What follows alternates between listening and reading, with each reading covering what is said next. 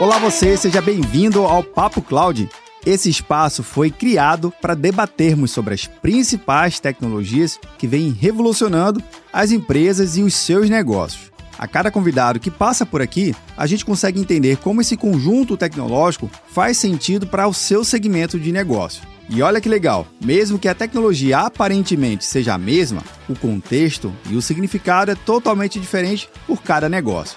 Esse é o espírito do Papo Cloud. Conhecer as suas histórias, seus criadores e como a revolução na tecnologia vem impactando em cada área.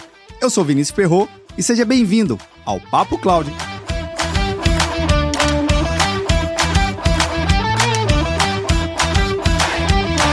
Olá você, seja muito bem-vindo ao Papo Cloud. Eu sou Vinícius Perro e nesse episódio eu converso com Fabrício Lira da IBM. Fabrício, seja muito bem-vindo ao Papo Cloud. Obrigado, Vinícius, pelo convite. Uma honra estar aqui para poder dividir alguns minutos com vocês. Espero que é, o, o, papo encante aí e a galera curta que estou aqui para dividir. Sem dúvida, a honra é toda minha aqui poder receber vocês, Fabrício, principalmente da IBM, a IBM que está presente na nossa tecnologia. Eu posso dizer que desde sempre. não há um movimento é. tecnológico que a IBM já não esteja contribuindo diretamente ou indiretamente no ecossistema. Muito bom estar com vocês aqui, viu, Fabrício? Beleza, obrigado, cara. E para a gente também é muito legal poder é, tá aqui nesse espaço para poder compartilhar uma visão é, mais de hoje, né? Em Sim. relação à IBM. A IBM só de Brasil 105 anos. Olha isso. É, 111 no mundo. Então, ela se confunde realmente com um pouco da história da tecnologia ao longo desse, de todo esse tempo. Isso que é legal. Mas, Fabrício, antes de a gente falar um pouquinho da IBM, né? Falar do nosso tema central aqui do nosso bate-papo, eu queria que você pudesse nos apresentar aqui você, a sua carreira, essa trajetória um pouquinho pouquinho até chegar né, no, no papel de liderança e de ecossistemas da IBM. Por favor. Né, claro, com bom prazer. Fazer um pouquinho diferente né, do que como as pessoas nos veem no, pelo LinkedIn, né, profissional, com 25 anos, experiência, conquistas. É, eu prefiro me apresentar como o, o Fabrício, marido da Daniele, pai da Beatriz, da Larissa, do Fabrício e do Tiago. Casado, vou completar agora 25 anos, dia 6 de dezembro. É, de Niterói, Rio de Janeiro diretamente, né, como eu brinco aqui na IBM, da Mônaco do Rio de Janeiro para o mundo. É, um curioso, apaixonado pela vida, por esporte, por tecnologia desde muito jovem, né, desde muito novinho. É, comecei lá no, quando eu tinha meus 14 para 15 anos, usando o computador dos meus colegas enquanto a galera ia jogar nos PC XTs daquela época, que eram computadores bem rudimentares, eu ia, é, usava os minutos onde não tinha o interesse de ninguém para lá escrever código na linguagem C que eu estava aprendendo com um livro que eu encontrei jogado fora na casa de um amigo eu sempre fui muito curioso, né, por aprender e para entender como que a tecnologia podia transformar as coisas. Comecei a escrever desenvolvendo programas, é, resolvi montar uma empresa, depois fui trabalhar num banco que era uma, um lugar onde eu via um uso mais intensivo das tecnologias. Né? Sim. Eu olhava assim, chegava lá, um caixa eletrônico, eu falei, nossa, esse negócio é super moderno. É, se alguém da, da, nova geração aí vê um caixa eletrônico da década de, de novo, do início da década de 90, é, no final da década de 80 ia tomar um susto de tão rudimentar que ele era, é, mas era uma, sempre foi né, uma indústria muito intensiva em tecnologia. Sim. Fiquei trabalhando na área de tecnologia do banco por um tempo, até que migrei para uma grande fabricante de, de soluções na época, Ever Systems, onde fiquei por sete anos, e cuidei da, né, de muitos projetos de expansão internacional, é, e sempre tive um namoro assim com a IBM mantendo uma certa distância. Eu tinha alguns amigos que trabalhavam aqui, eu passava aqui em São Paulo no, na, na frente da Tutóia e falava, pô, um dia eu vou trabalhar nessa empresa, né? A galera usava gravata. Eita! Tudo, tudo, super, super, estiloso, assim, pra época, né? Hoje em dia, pô, ninguém nem pensa mais usar gravata. Esse namoro durou alguns vários anos, né? Eu fui trabalhar num, numa empresa nos Estados Unidos, voltei para cá. E aí aconteceu em de 2010 eu ingressar aqui na, na companhia como um técnico de pré-vendas ligado a software na área de manutenção. É, e ao longo desses 12 anos, né, diz que quando entra na IBM, a gente aqui troca de trabalho sem trocar de empresa.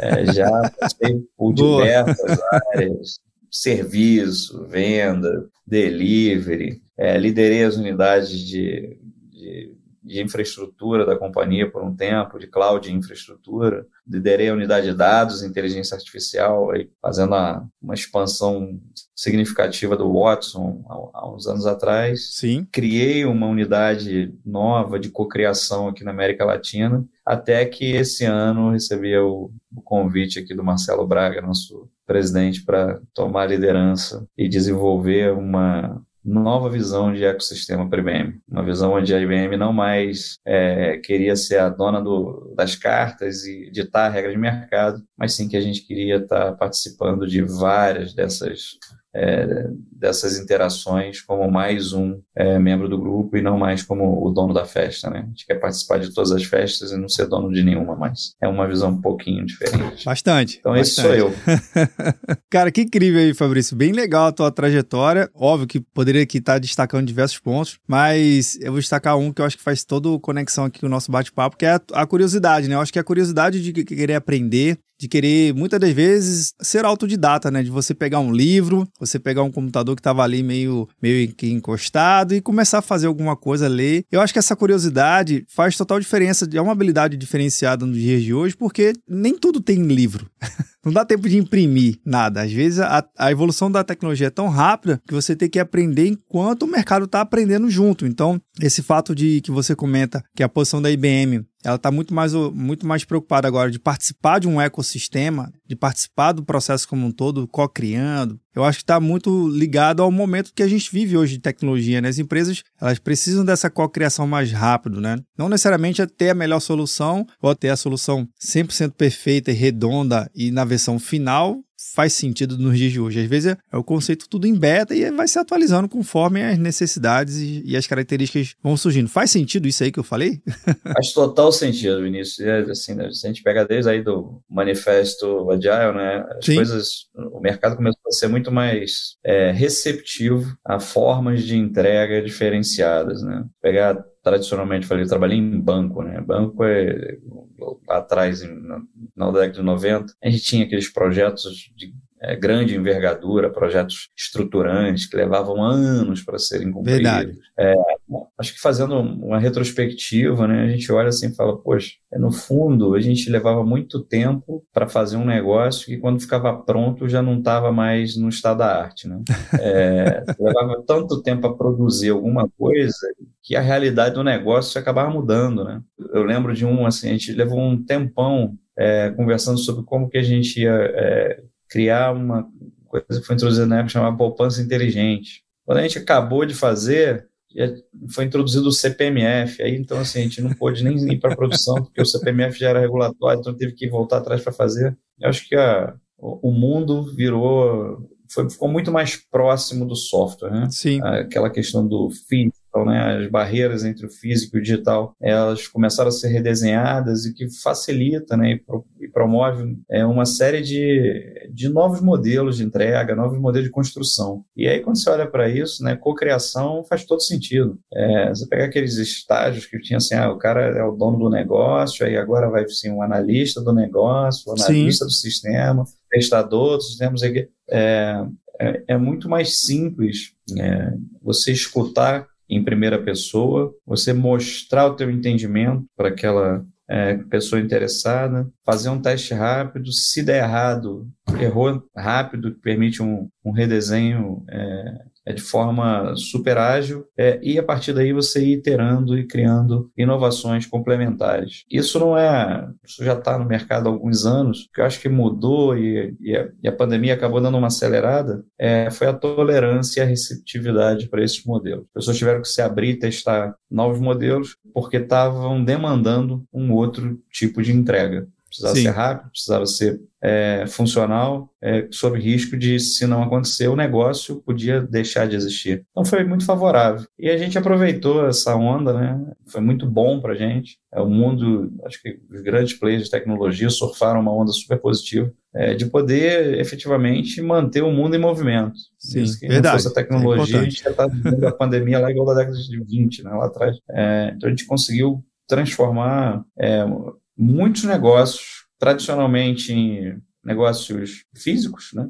construção civil, você é, teve aí o um número sem fim aí de de pessoas que adquiriram propriedades sem sair de casa. Você imaginar comprar uma casa sem ver a casa, comprar é, um mudança. projeto sem, sem, sem sentar num stand de uma construtora. É, isso seria impensável. Acho que a gente aproveitou esse boom para para aterrizar muita tecnologia, né? É, veio aquele super hype de um monte de coisa, inteligência artificial, dados. Então, Vários. A gente conseguiu dar. É, a gente saiu do hype para o que realmente fazia sentido e nesse ponto aí, co-criar foi fundamental. Cara, interessante. E até mesmo nesse sentido da tua fala, a gente leva em consideração também que nada se faz sozinho, né? É importante ter a, a força do parceiro, né? Principalmente seus desafios. A gente volta a, a sempre discutir que o Brasil é muito grande, não, nem sempre dá para levar é, de forma sozinha a mesma mensagem, a mesma tecnologia a todos os cantos do Brasil, não só o Brasil, mas no mundo inteiro. É importante o conceito de ecossistema, né? Como é que vocês, juntamente com essa nova evolução, percebe a importância desse parceiro, né? De, de ter um ecossistema de parceria e também compreender um pouco mais como é que vocês vêm desenvolvendo isso aqui no Brasil, um pouco da visão global. É uma coisa mais unificada ou tem particularidades em relação à cultura, à região, um pouco mais? A pergunta é uma pergunta interessante, né? Vou responder da seguinte forma. Primeiro eu vou tomar emprestado aqui as palavras do nosso CEO global, Arvind Krishna, que no dia 4 de novembro do ano passado, que é uma data muito interessante, porque a data é o primeiro dia em que a, a empresa que originou do nosso spin-off da área de infraestrutura é, negociou suas ações na Bolsa de Nova York. Né? A gente sempre foi uma empresa que tinha vinha com uma pegada de one-stop shop. Assim, vem comigo, que eu faço sua infraestrutura, eu entrego, eu gerencio seu sistema, eu desenvolvo para você eu faço tudo. E teve o seu momento onde as grandes corporações buscaram esse tipo de, é, de entrega, né? Falar, meu, meu negócio é varejo, eu vou pegar a tecnologia e vou entregar para alguém que sabe fazer isso melhor que eu. É, a gente viveu isso durante um, bons anos, né? A IBM surfou muito bem essa onda. Só que quando você pega as indústrias se redesenhando como in, independentemente do, do, do, do, rótulo que ela tem como empresa de tecnologia, então você vê assim, as empresas de varejo, Magalu, Via Varejo, se autodenominando empresas de tecnologia. Verdade. Você, você vê bancos se denominando empresas de tecnologia. É, fica mais difícil desassociar esse tipo de coisa e, e delegar tudo para alguém, né? Então, a, a, própria, o próprio negócio começou a se fragmentar um pouco mais, se tornar muito mais especialista. E nesse dia, 4 de novembro do ano passado, né, de 2021, o Arvin foi ao mercado e falou: olha, a IBM ela passa a ser uma empresa é, diferente do que ela vinha sendo. A gente tira a nossa área de infraestrutura que se transformou na Kindle e eu queria reapresentá-la ao mercado. É, e ele reapresentou ela usando três é, três características. Né? A primeira, é, ele faz um preâmbulo dizendo que assim que nós continuamos acreditando que aplicar tecnologia a problemas da humanidade gera progresso. E por essa razão, a IBM é, se reafirma como uma empresa de é, tecnologia e conhecimento do negócio que ela atua, das indústrias onde ela atua. É, e ele continua dizendo que tudo que a gente fizer nesse sentido vai estar ao redor de hybrid cloud, de cloud híbrida e inteligência artificial. Então, todas as nossas soluções em tecnologia, elas consideram como base cloud híbrida inteligência artificial. E por último, ele afirma que para isso permear o mercado e trazer desenvolvimento, trazer melhoria para as comunidades e para a humanidade, é, a gente delega o nosso go-to-market, a nossa ida ao mercado aos nossos parceiros de negócio, se transformando numa empresa é, partner first. Então, essa foi a reapresentação é, da IBM no mercado pelo Arvin no dia 4 de novembro de 2021. É uma mensagem forte, né? Porque. Bastante. É, Eu tô aqui já. A, nossa, IBM, pai. tecnologia.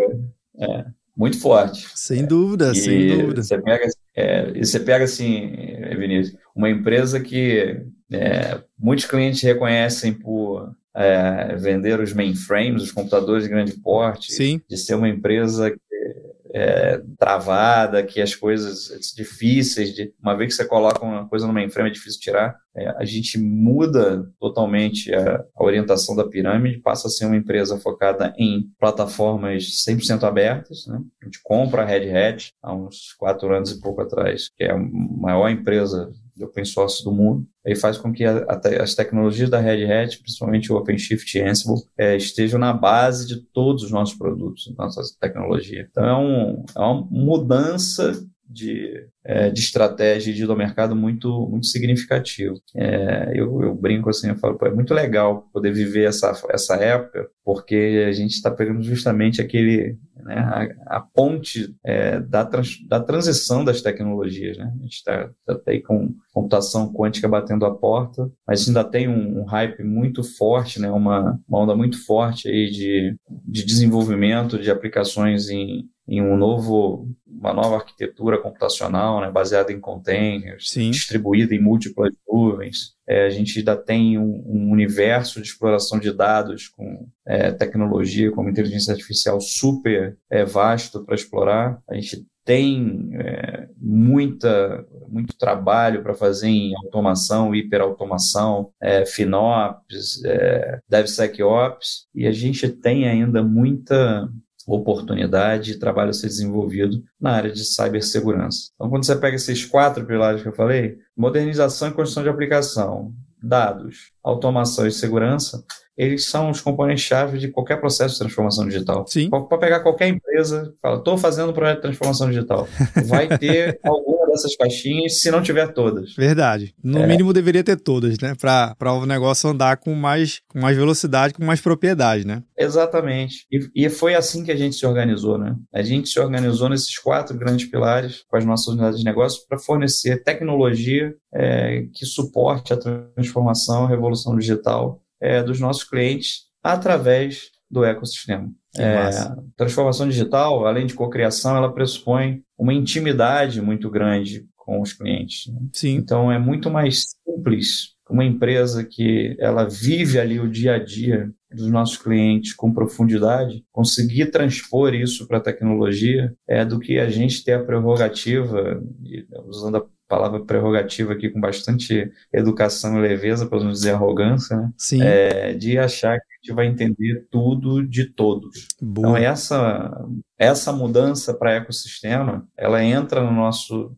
DNA, no nosso dia a dia, de forma muito, muito sólida para fazer com que a nossa tecnologia seja realmente um viabilizador é, desse, desse mundo digital que a gente está vendo aí. Maravilha. Agora, Fabrício, até mesmo nesse, nesse sentido da tua fala, se a gente olhar, direitinho, a, a cocriação no na nossa economia de hoje, ela é muito importante e, e, significativa. Por quê? Pegar o exemplo que você acabou de citar. Vocês são especialistas da tecnologia e estão buscando se especializar cada vez mais. Está comprovado. O seu o cliente, né, o parceiro, ele vem a você com a expertise dele, do negócio dele, do segmento dele. Você citou aqui alguns, a parte financeira, a parte de varejo, tem vários outros, né? O mercado tá, tá cheio de segmentos, onde eles, seus clientes, são, são especialistas das áreas. Essa cocriação é importante, porque combina conhecimentos específicos e sai, de repente, um novo produto, um novo serviço que, se você pensasse de forma isolada, não, não chegaria a resultado nenhum. Faz sentido, então, juntar força, juntar conhecimento, mas complementando estratégia, complementando complementando um ao outro para realmente ter um produto melhor, um serviço melhor. Faz sentido? Faz total sentido.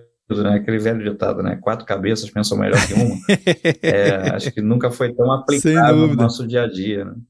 É, e, e, e, o que a gente percebe, né? Eu mencionei que eu, que eu estruturei aqui a área de, de inovação e que a gente usa aqui a metodologia da IBM, IBM Garage, é, para criar esse, esse momento experimental. Né? Eu acho que a palavra é, que a gente busca é, é cada vez promover mais experimentação para a gente ter a, a certeza de que está no caminho certo e o cliente ter o conforto de que a gente está fazendo o melhor por ele aquele engajamento, aquela venda, né? muito PowerPoint, né? Sim.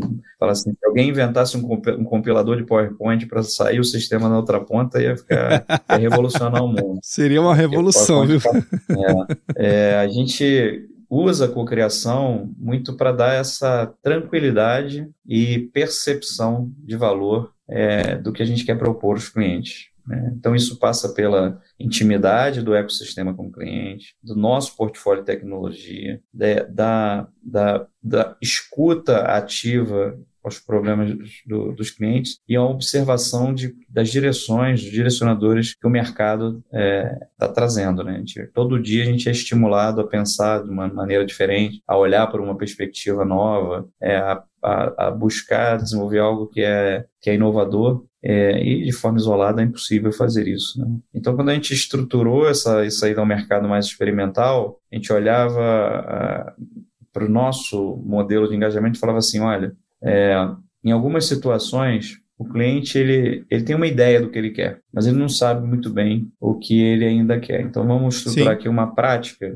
de fazer esse que a gente chamava na época de framing, né, da gente conseguir aterrizar um pouco ali do que do que aquilo seria na prática. É, a gente olhava para outro grupo e falava assim, o cara ele sabe para onde, ele sabe o que ele quer, ele já está tranquilo, né, bem é, consciente do, do, caminho que ele quer tomar, é, mas ele não sabe ainda muito bem o como fazer. Então a gente ia lá e fazia um, é, montava, um, um estruturava um, algumas conversas para a gente poder é, explorar alternativas para se construir aquela vontade. É, e numa outra perspectiva, ele já sabia o que queria, sabia como, não sabia que tecnologia podia fazer aquilo. Então a gente ajudava também as conversas, reuniões para montar um modelo de exploração e descoberta de tecnologia é, para poder fornecer algum subsídio de construção é, daquela vontade. E isso era isso começou a ficar muito natural, né? Você falou assim, poxa, o cara que não legal. sabe o que ele quer, eu vou ajudar ele Aí depois ele, ele sabe o que ele quer, eu vou estruturar o como. Ele já sabe o que ele quer, o como, agora eu vou explorar as tecnologias. O que é que falta? Bom, agora eu preciso selecionar aqui quais são as hipóteses que eu quero testar. Exatamente. É, para uma vez que elas sejam validadas, eu conseguir construir alguma coisa. Então a gente acabou montando assim um, um, um, um conceito de, é, de, de, momentos de interação e cocriação que eles podem ser subsequentes, que eles podem ser isolados, mas que de uma forma ou de outra eles endereçam as vontades né, e o momento de maturidade de cada cliente nosso, de cada parceiro, é, na entrega de uma solução. E isso vem trazendo resultados cada vez mais poderosos. É, a experiência ela começa às vezes de forma é, super simples e ela evolui é, numa velocidade muito maior do que se a gente tivesse ainda pensando em fazer aquele projetão de dois anos lá. Estava na prancheta escrevendo um monte de coisa que talvez é, na hora de ficar na hora que ficasse pronta já não já não endereçaria mais um desafio de negócio porque o mercado está mudando também todo dia. A gente precisa de tempo mais curtos, é, uma conexão muito maior com o business do que é, em, em, outras épocas, né? Sem dúvida. Uma coisa importante que você falou é que são as soluções de prateleira. Às vezes esse conceito, né, já caiu por terra faz tempo, ainda bem, ainda bem, porque a gente, a gente que era da área de tecnologia, a gente que é da área de tecnologia, a gente viveu muitos anos focado a versões de produtos, né? Então, tudo que tinha de melhor estava naquela versão, versão 1, versão 2, versão 3, e assim ia o mercado. Ok, agora não, vai tendo um incremento de, de features, de funcionalidades, de entregas, de recursos, que não está associado a um, a um produto, a um ciclo de atualização que era anual, às vezes por a cada dois anos, enfim. Uma dessas soluções que a gente fala que não é de prateleira é a tal da inteligência artificial, né? Porque muito se, muito se acha que é só uma solução que você instala e configura e sai usando, mas não é assim. Requer muito do que você falou, né? De cocriação, de entender os modelos, de entender as hipóteses e aí sim começar a fazer algo mais sobre medida com base no contexto, né? Nessa linha de raciocínio, Fabrício, como é que funciona justamente a solução de inteligência artificial de você, já que a gente é incontestável que é muito disseminado no mercado, né? Se não é a líder, é uma, das, é uma das principais líderes de mercado em relação a isso e tem solução para tudo. E é até difícil enumerar o tanto de recursos que vocês têm dentro do portfólio. Mas explica um pouquinho para a gente aqui, por hum. favor. É verdade, assim, continuamos na liderança, né? A, a, a marca IBM Watson muito forte, né? Sim. Acabou ficando meio que sinônimo de inteligência artificial. é, e... Ou então era algo parecido, né? É, parece com o Watson. Ah, tipo, ah, é, quase. É, a gente ouvia muito, né? Ah, ataca no Watson lá que ele resolve. E, e no, no fundo, assim, para nós, né, que estamos aqui por trás das, das cortinas para fazer acontecer, a gente sabe que não é bem assim. Tem um trabalho super importante aí de, de profissionais e de empresas para é, conseguir construir algo realmente é, é, bacana para ajudar o, o, negócio dos clientes. É, e eu costumo dizer que inteligência artificial é como se fosse um grande balde de Lego, né? Você tem ali peça grande, tem rodinha, tem volante, tem um monte de coisa para construir. pode construir um foguete, pode construir um carrinho, pode construir um avião, pode construir uma casa. E eu acho que o movimento mais legal que a gente fez em 2022 particularmente, foi a gente pegar muita coisa do nosso portfólio, Vinícius, e deixar ele é, disponível para ser consumido pelos nossos parceiros, de forma que eles pudessem incorporar as tecnologias em seus próprios produtos. Bacana. Um trabalho muito forte junto aos, aos ASVs, né, os,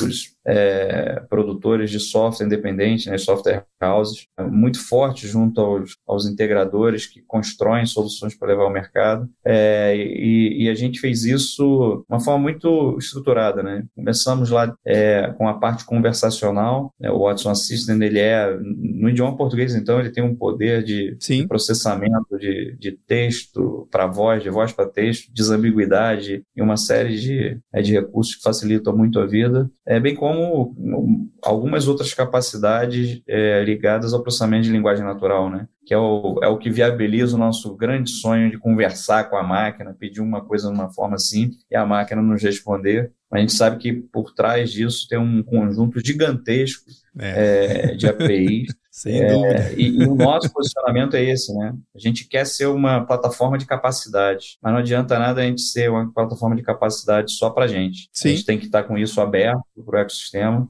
é, vem acompanhado também de um programa de capacitação super forte para os nossos parceiros. Ele é exatamente o mesmo programa que capacita os nossos profissionais, seja na parte técnica como na parte de venda. Então, nossos badges de certificação é, que, que é, é, o, é, o, é o que certifica a conclusão de um determinado, é, determinada trilha, determinado conteúdo. Eles são iguaizinhos, não tem mais diferença nenhuma. E a gente quer efetivamente que os parceiros sejam uma extensão dos nossos, do, do nosso time. A gente não quer que nem o cliente nem ninguém perceba-os de forma diferente. É como se fossem uma extensão, um braço estendido da IBM é, na construção dessas soluções. E, junto a isso, é, é, a essas capacidades, trazer também aceleradores, é, algum expertise já materializado em forma de, é, de ativos por determinada indústria, a gente também deixa isso disponível para os nossos parceiros, além dos nossos times de cocriação e aceleração, que estão.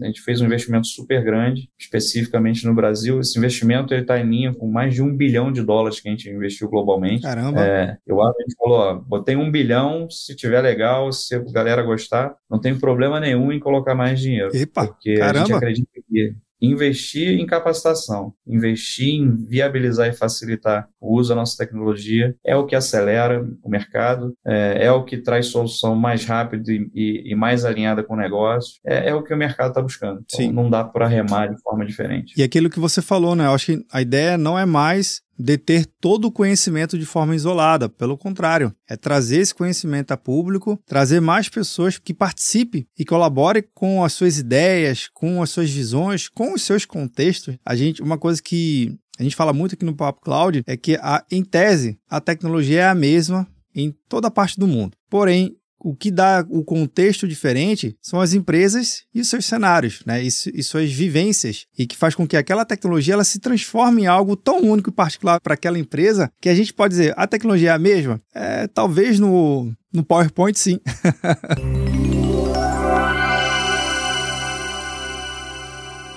considerando esse ecossistema, considerando esse posicionamento mais aberto, como é que vocês já estão se planejando e visualizando 2023? Ah, pô, pergunta boa também.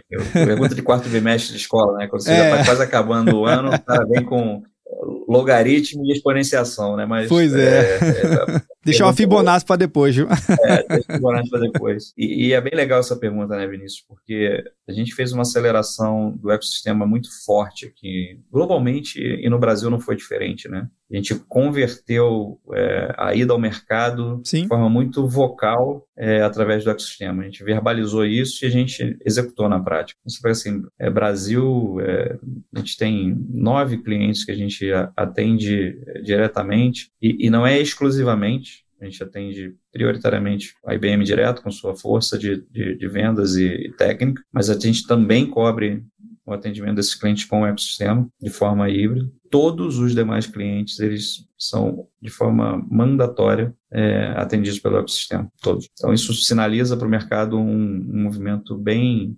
consistente com o que estamos falando, né? Tem que mostrar o que a gente está falando, não adianta só falar. Falar é mole. É, isso trouxe uma, uma resposta do mercado muito legal. A gente recrutou mais de 100 novos parceiros esse ano, nas, nos diversos segmentos. Que legal. É, a gente espera continuar esse movimento de aumentar a nossa base de parceiros, é, aumentar a base é, principalmente de empresas, de integradores, é, de, de provedores de serviço e de empresas que têm o seu próprio software, né? software house, é, porque é um mercado, é, e são movimentos bem interessantes, né? porque um, o integrador ele agrupa a tecnologia para endereçar um problema do cliente dele, Sim. o provedor de serviço usa a tecnologia para melhorar uma entrega e o, e o desenvolvedor de software, a software house, ela usa tecnologia para melhorar a sua operação para criar novas fontes de receita. E a gente resolveu especializar bastante esses três, é, esses três blocos, além da revenda tradicional que continua acontecendo. É, e a gente espera também, para ir para 23, um movimento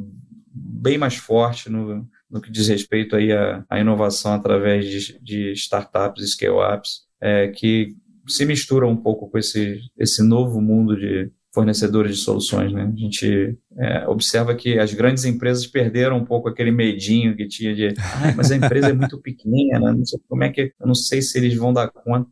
Verdade. Esse medo, ele deixou de existir, né? Ainda Olha, bem. Tem toda a questão de governança, é, padrão corporativo a ser seguido, e a gente enxerga que a gente pode ajudar muito justamente nessa ponte. Como é que uma startup que tem uma solução bacana, que foi desenvolvida lá, com, usando lá os conceitos da cabeça do desenvolvedor, como é que a gente prepara esses caras para ingressar no mundo corporativo que, é, tem, que tem regulação, que precisa ter autenticação multifator seguindo um monte de padrão, precisa ter é, transparência e, e, visibilidade do que está acontecendo, que precisa ter governança, que precisa saber quem é o responsável por etc e tal, é, que não deixa de existir, né? É, executar software numa startup é, um, é, uma coisa, executar software dentro do ambiente corporativo é, regulado é, é outro completamente diferente. Verdade. E, e a gente acredita que a gente pode ajudar muito esse ecossistema aí de novos entrantes a, a cruzar essa ponte. Então é um pouco do, da pincelada que a gente vem aí para 23 com algumas ideias bem, bem bacanas, mas de novo reforçando essa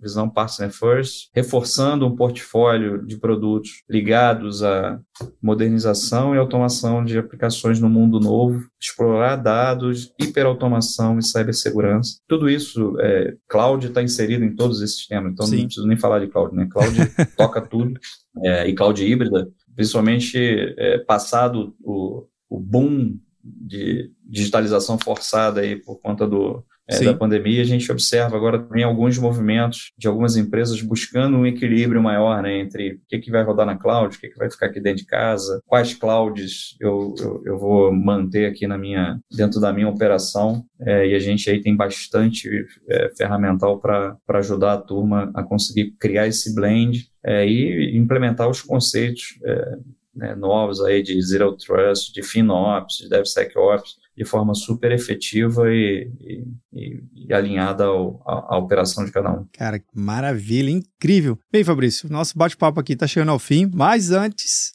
eu sempre faço uma perguntinha que encerra aqui nosso episódio para o meu convidado, que busca conhecer o lado pessoal do que, que ele pensa sobre o tal do tema. Tem convidado que responde para o lado técnico, tem convidado que responde lá mais para o lado pessoal. Toda resposta é a resposta certa. Então, bora lá. Para o Fabrício, o que, que é essa tal da computação em nuvem? Ah, mas essa é uma pergunta é, bacana, né?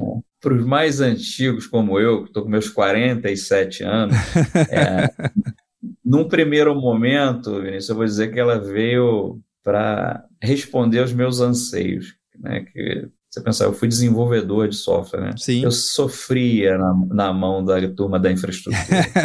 eu pedia uma máquina de desenvolvimento, um ambiente de homologação, um de teste, um de produção. O cara me entregava a metade deles e falava assim, vira aí, né? É... Ai, ai. Bem isso. E levavam seis meses para me entregar, né? Verdade. É, a, na primeira leitura, a computação em nuvem falou, veio atender os meus sonhos, né? Então, a primeira onda foi aquela do a infraestrutura agora está como um serviço. Pede aí o que você quer que você tem. É, e se quiser crescer, só né, correr a barrinha para o lado que ela cresce, se quiser diminuir, diminui. Passou o controle da tecnologia para a mão do, de quem tocava a aplicação. Então, você, a computação em nuvem na primeira leitura, assim, ela, ela mudou o, o foco da atenção da infraestrutura para a aplicação. No segundo momento, quando a, o cara de aplicação conseguia responder mais rápido, o negócio foi estimulado a pedir mais. Né? Exatamente. Né? Então, a partir do momento que você é, consegue materializar que a tecnologia consegue fazer, a minha vontade também aumenta.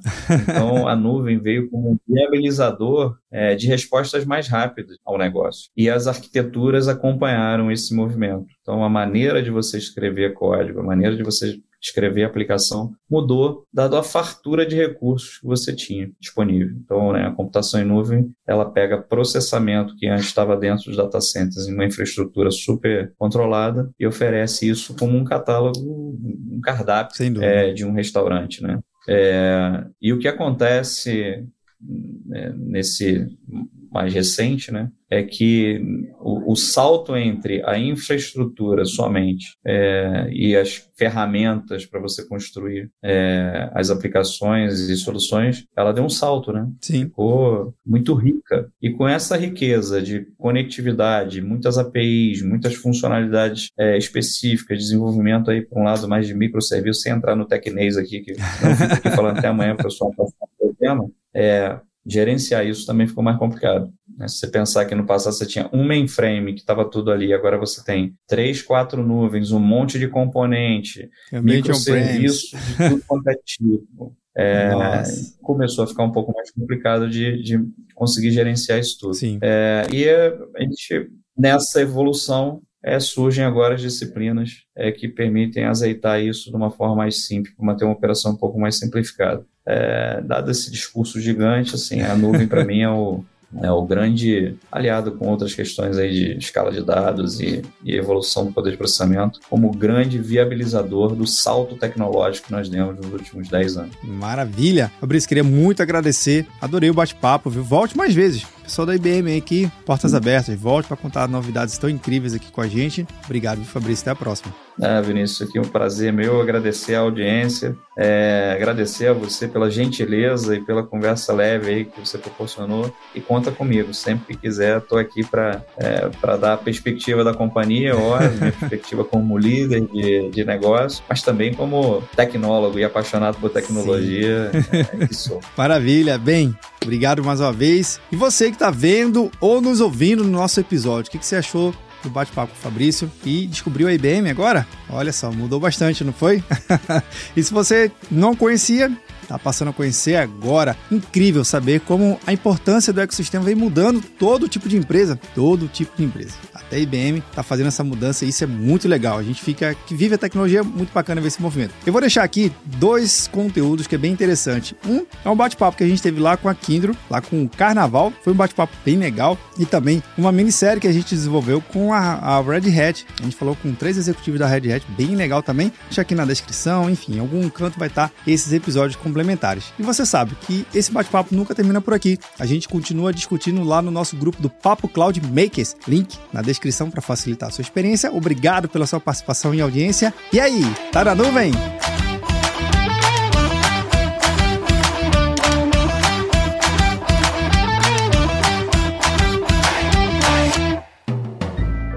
Mais um produto com a edição Senhor A.